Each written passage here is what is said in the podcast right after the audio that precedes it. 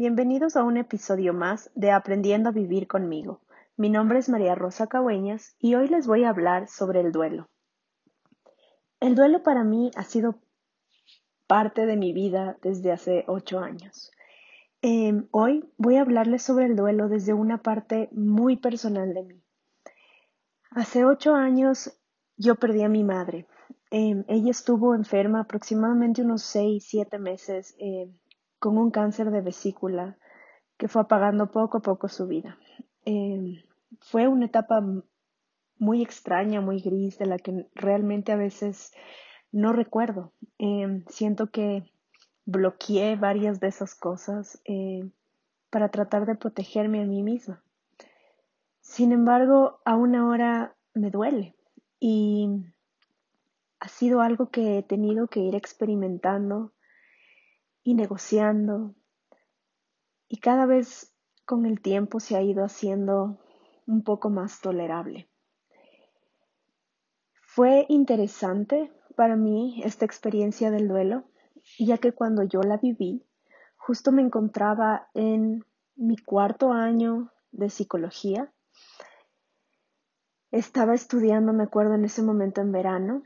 Cogí dos clases de verano, estadística y por coincidencia tomé terapia de duelo, que fue mi primera clase de quinto año. Me acuerdo que empecé ese, ese verano con estas clases y todo era normal, toda mi vida era normal, hasta que mi mamá empezó a tener un, un dolor de costilla. Me acuerdo que me hablaba de su dolor de costilla y se fue a un traumatólogo y su costilla estaba bien, pero seguía su dolor de costilla. Después fue la graduación de mi sobrino mayor y mi mamá seguía teniendo su dolor de costilla, por lo que siguió buscando especialistas para que le traten de dar una respuesta sobre esto. Finalmente logró em, encontrar un doctor que le dijo que tenía cálculos en la vesícula biliar. Pues cálculos en la vesícula es algo realmente normal, diría yo, le pasa a muchísimas personas, así que entró en cirugía. Cuando ella salió de cirugía estábamos todos mis hermanos y mi papá en el cuarto eh, esperando por mi mamá. Eh, y cuando el doctor bajó nos dijo que la operación había salido bien, pero que había notado algo que no le gustó al momento de operar eh, que le dio la impresión de que eran, era cáncer. Nos dijo que no nos preocupemos, que todo eso estaba mandando a patología y que él trató de sacar todo lo, lo que pudo. Y pues ahí quedó. La, realmente en ese momento tratamos de, de ignorarlo. Em, mi papá, me acuerdo, se puso muy mal. De hecho, terminó esa noche en el hospital porque le subió la presión por la impresión y, y terminé en el hospital. Finalmente nos dieron los resultados de la biopsia. Mi mamá tenía cáncer, estaba en etapa 4 de 4. El cáncer de vesícula biliar era un cáncer silencioso que te mataba lentamente hasta que finalmente lo notabas y cuando lo notabas ya era muy tarde. Dentro de todo, tuvimos toda esta esperanza de que se iba a poder solucionar algo y ocultamos totalmente la enfermedad a mi mamá mientras buscábamos especialistas que nos puedan dar alguna luz de esperanza con ella.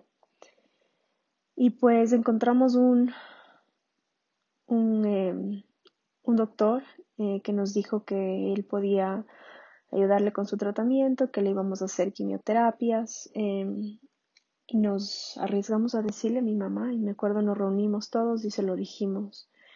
Y mi mamá lo tomó muy mal, por supuesto, se, enojó, fue su primera reacción, enojarse. Eh, no porque no le habíamos dicho, sino porque tenía cáncer. Los siguientes meses fueron horribles. Mi mamá fue empeorando muy rápido. Y en mi clase de duelo, me acuerdo un día, mi profesora, alguien a quien adoro, eh, Teresa Borja, la Tere me hizo hacer un ejercicio en el que por algún motivo, yo ya sabiendo lo que venía elegí despedirme de mi mamá con la Tere siendo mi terapeuta y esto me, me ayudó tanto a prepararme para la muerte de mi mamá. Obviamente estaba bastante equivocada porque cuando llegó el momento, a pesar de que sabía que venía, no estuve lista. Em, el último mes de mi mamá, em, ella empezó ya nada más em, terapia para el dolor, terapia paliativa, para darle calidad de vida, ya sin esperanzas de que ella se sane. Esa terapia paliativa realmente no funcionó. Sufrió mucho, la morfina no le funcionaba, los medicamentos dejaron de funcionar y ella se fue apagando poco a poco. El cáncer se fue expandiendo, llegó a sus pulmones. Tuvimos que llevarle al hospital y estuvo en el hospital aproximadamente unos cuatro o cinco días. Esta fue la última vez que ingresó. Me acuerdo esa mañana em, fui al hospital. Yo estaba muy brava. Tenía mucha ira. Tenía mucha ira. Ira de que mi familia esté ahí. Ira de que mis sobrinos no se puedan despedir de mi mamá. Ira de que ella esté en el hospital. Ira de todo. Todo me causaba ira. Estaba frustrada. Recuerdo que les dije a mis hermanos, llevémosla de la casa. No, no se puede quedar aquí, llevemos la casa y se va a poder despedir de mis, de mis sobrinos. Em, decidimos trasladarla. Cuando la pasaron a la camilla, la, le pusieron un oxígeno que no era tan efectivo como el del hospital y se empezó a ahogar. Finalmente la subieron a la ambulancia y antes de que yo pueda llegar a, a la casa, a esperar a las personas que llegaban con el oxígeno, me llamaron y me dijeron que mi mamá había muerto. En ese momento yo estaba manejando y tuve que parar. Estaba en el, en el carril izquierdo.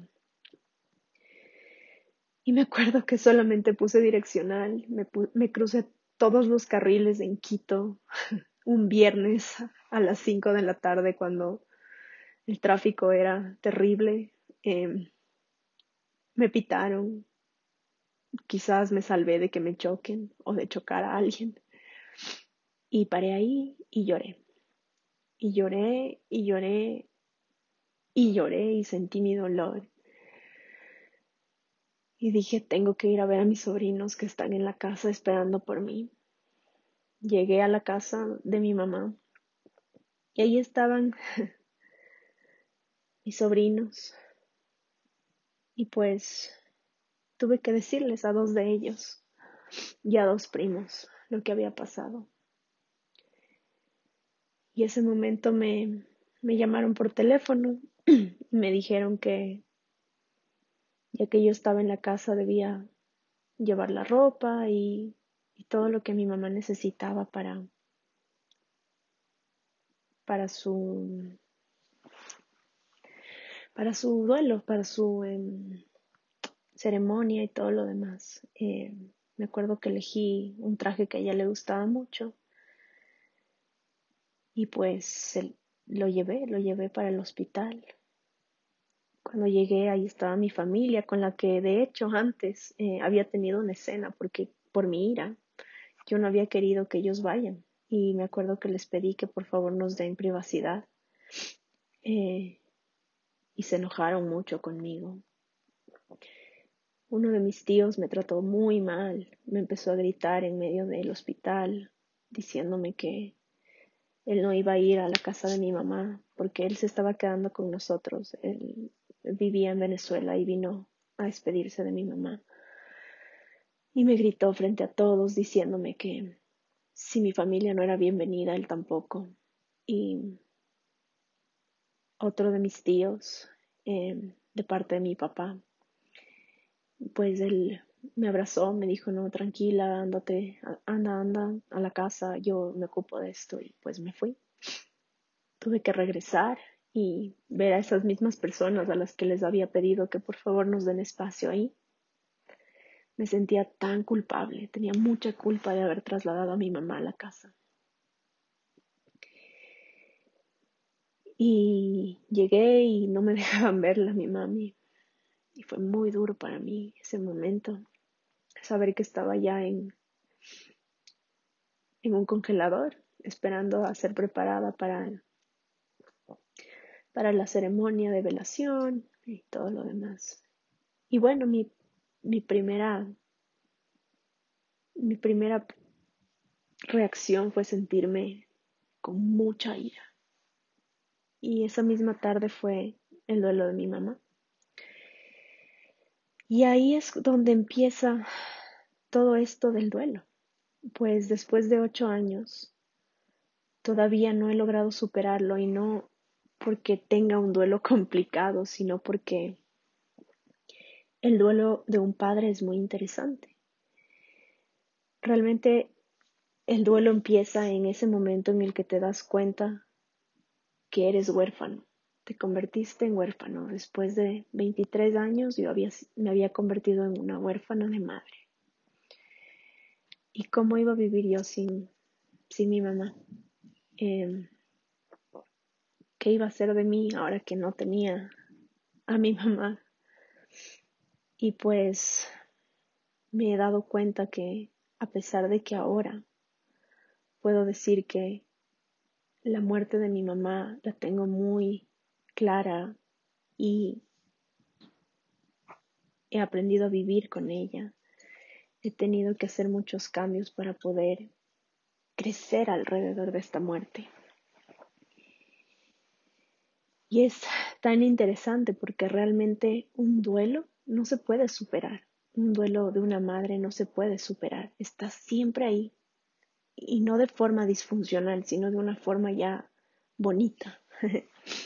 Eh, siento que este duelo de mi mamá es, es ahora un, un sentimiento al que voy cuando me siento perdida, cuando busco explicación a algo, cuando me siento triste, regreso a ella y a las cosas que me decía y a las cosas que hablábamos y, y pienso ¿Qué me diría en este momento? ¿Qué haría ella en este momento?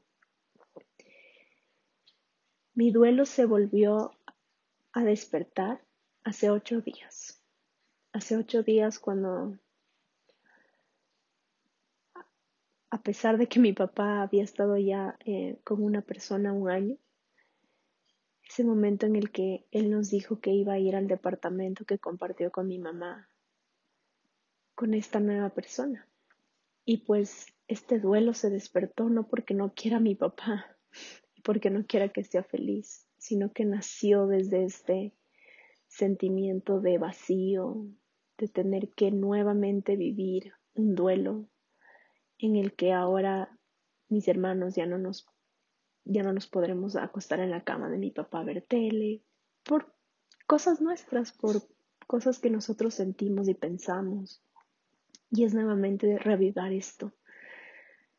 Em, el martes anterior tuve una sesión con mi terapeuta y pues hice un ejercicio hermoso en el que pude conectarme nuevamente con mi mamá y sentir todo este dolor de que alguien más vaya a ir a la casa de ella y en el que ella me, me decía que todo estaba bien, que ella quería que mi papá sea feliz, que yo sea feliz, que mis hermanos seamos felices, y realmente es algo que me, me llenó y lloré todo lo que tenía que llorar. Y realmente hacer terapia es algo hermoso, es algo que te llena, te llena completamente, te hace descubrir cosas de ti que ni siquiera pensabas. Hacer terapia simplemente te abre a encontrarte con ti mismo y aceptarte a ti mismo. Y es hermoso. Si no lo han hecho, háganlo. Eh, y pues esto me lleva a recordar eh, que en esa época, cuando yo estaba en terapia de duelo, justamente habíamos hablado con Tere sobre Kubler-Ross, que es esta psicóloga que desarrolló las cinco etapas del duelo, eh, en donde las explica eh, cómo cada persona vive estas etapas del duelo. Y es interesante porque mucha gente piensa que las etapas del duelo son algo que se tiene que seguir una por una eh, y si no, no está bien o no se hizo bien el duelo y realmente no existe una forma de hacer el duelo. El duelo cada uno lo vive diferente, cada uno lo siente diferente y las etapas salen de diferente forma, en diferentes motivos, más, eh, en diferentes formas, en diferentes eh, etapas, más de una a la vez, con diferentes expresiones. Y pues eh, Kubler-Ross justo hablaba de estas cinco etapas como la primera la negación, la segunda la ira, la tercera la negociación, la cuarta la depresión y la quinta la aceptación. Y pues en mi caso, eh, después de entender un poco mi duelo, me di cuenta que mi, mi duelo empezó con ira, con ira de mí misma por todas las cosas que no había hecho con mi mamá, por todas las cosas que iba a perder con mi mamá, porque no iba a conocer a mis hijos y algún día decidía tenerlos, ni iba a estar en mi boda, ni en mi graduación, ni en miles de cosas, entonces tenía mucha ira de todo eso. Me sentía responsable de haberla movido de donde estaba. Y aquí entré de inmediatamente en mi segunda em, etapa del duelo, que fue la negociación, el fantasear con esto de qué hubiese pasado si es que no lo hubiese de no lo hubiésemos llevado ese día, quizás hubiese vivido más tiempo. Eh, ¿Qué hubiese pasado si no le hacíamos quimioterapias y simplemente nos dedicábamos a viajar con ella? Eh, qué hubiese pasado si es que, qué hubiese pasado si es que este otro. Entonces es esta fantasía de todas las cosas que hubiesen pasado. Después lloré con tanta tristeza, con un desgarro en mi corazón. Y en menos de diez minutos pasé de ira a negociación y a depresión. En la depresión me di cuenta que esta tristeza profunda que sentía, este sentimiento de que algo faltaba en mí, lo iba a tener que compartir con seres más chiquitos a mí que me necesitaban y esos eran mis sobrinos. Y entonces, después de un rato, eh, llegué a la negación. Cuando llegué a ese cementerio, negué completamente todo lo que estaba pasando, no lloré, al principio llegué como si nada hubiese pasado. Eh, no podía explicarme por qué esto había pasado, entonces decidí que no existía y que si es que no sentía en ese momento todo lo que sentía, de alguna forma iba a poder superar mejor este duelo. Y pues entré en mi etapa de negación y no quería entrar a la sala de velaciones y quería estar con mis amigos afuera y un poco no quería saber nada de nadie ni, ni de nada. Y pues finalmente, cuando todo esto terminó, cuando el duelo terminó y mi mamá estaba ya siendo cremada, llegué a este departamento vacío sin ella, en el que mi papá estaba triste y solo, en el que mi perro se había quedado solo por muchas horas sin siquiera hacerse pipí dentro y pues me di cuenta que mi mamá se había ido. Y volví nuevamente la depresión total.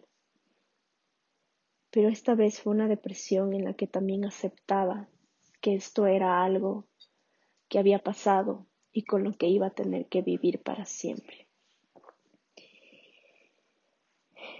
Tuve gente extraordinaria al lado mío. Mi novio de ese momento, que ahora es mi esposo, no se movió de mi lado, durmió ahí en el departamento conmigo, 24 horas, 7, hasta que le pedí que se vaya, que estaba bien, que yo iba a estar bien. Eh, él fue todo un campeón ese día. Eh, hizo muchas cosas que yo no estaba en ese momento lista para hacer, como encargarme de flores, encargarme de, de, de, ver que todos estén bien, de que hayan los sándwiches, la comida, el té, el café, que todo esté bien. Se encargó de mis sobrinos, se encargó de mis hermanos, se encargó de muchas cosas sin que nadie se lo pida realmente. Son esas personas que simplemente te agarran si es que te caes y están ahí para ayudarte a levantarte, para arrastrarte si es necesario, pero para ayudarte a salir de eso. Y pues, volviendo a estas etapas del duelo, eh, es importante entender que muchas personas pueden llegar a desarrollar un duelo complicado. Eh, pues este duelo complicado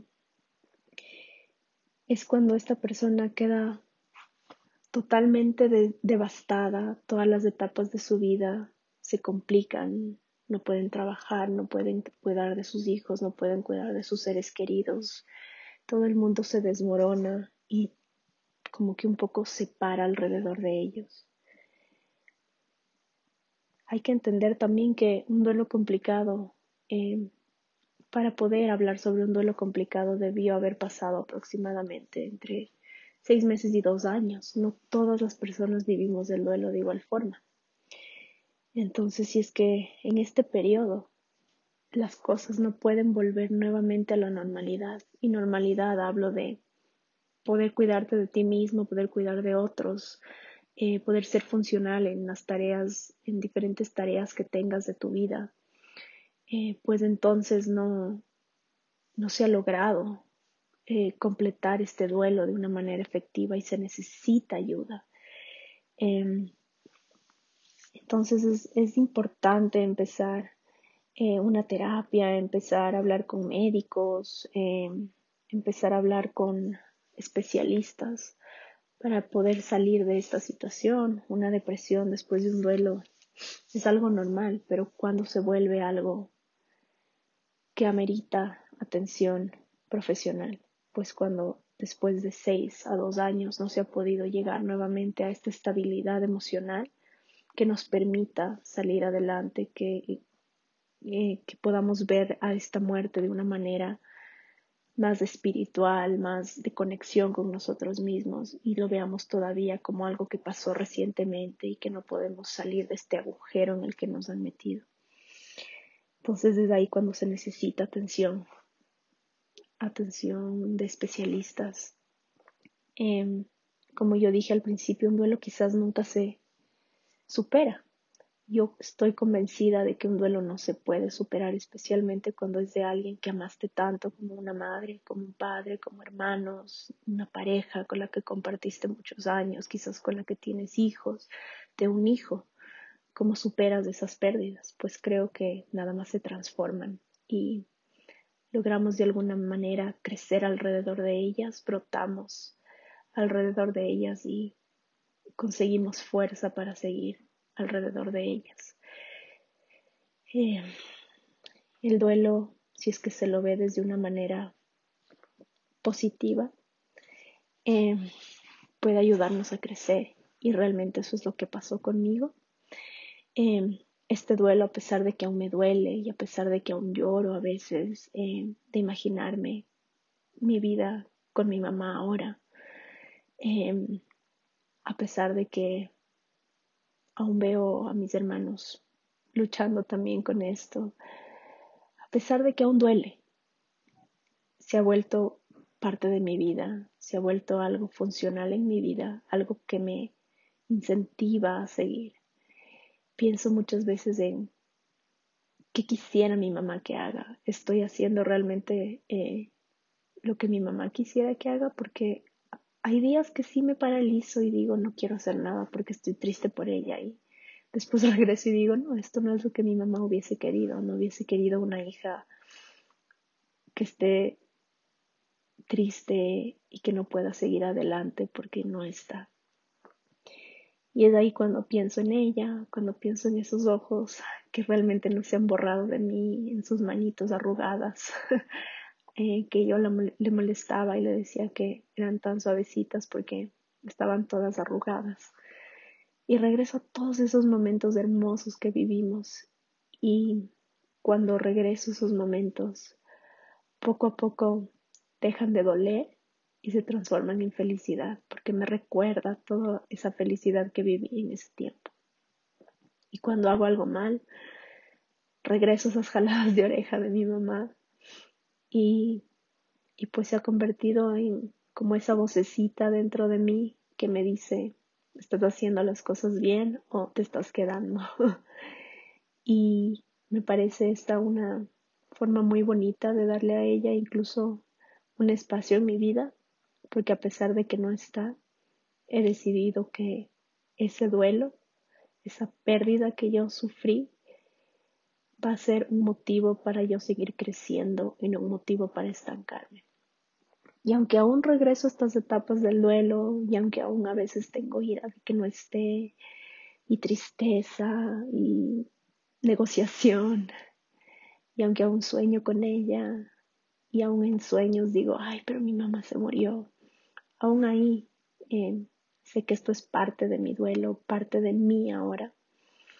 Y simplemente sepan eso, que el duelo nunca va a ser como dicen los libros. Nunca van a poder abrir un libro y decir, ok, voy a aprender a superar a esta persona que perdí, porque no existe una manera en la que podamos superar a alguien. Nada más el tiempo, el trabajar en nosotros mismos, el darnos un espacio para sentir cada uno de esos sentimientos, así sean los más horribles que tengamos que sentir en un principio, hasta los más hermosos, eh, démonos espacio, sintamos qué nos dicen esas emociones, qué nos dice esa etapa de la vida que estamos viviendo, que nos hace sentir esas emociones. Em, sentir las emociones es importante para aprender a conocernos a nosotros mismos, para encontrarle un significado a lo que estamos viviendo en ese momento. Y si es que no han escuchado el capítulo de emociones que hizo Katy, el capítulo anterior a este, pues escúchenlo, porque les va a ayudar a entender la importancia que tienen todas nuestras emociones en la vida, porque se conectan, porque cada una de ellas es como una raíz que va creciendo dentro de nosotros y nos lleva a sentir la otra emoción. Si es que un día estamos con ira, al siguiente día sentiremos felicidad y al siguiente día sentiremos tristeza y todas estas emociones se nos irán conectando con este ser que ya no está y nos ayudarán a crecer. Gracias por escucharme. Este fue un hermoso espacio para mí para poder hablar sobre esta persona tan importante en mi vida que perdí y que aún me cuesta em, eh, hablar acerca de ella, pero que disfruto. Cada vez que lo hago lo disfruto y me doy este espacio para sentirla nuevamente y sentir todas esas cosas hermosas que siento, porque incluso sentir tristeza me ayuda a amarla aún más, aunque ya no esté. Gracias y nos vemos en otro capítulo.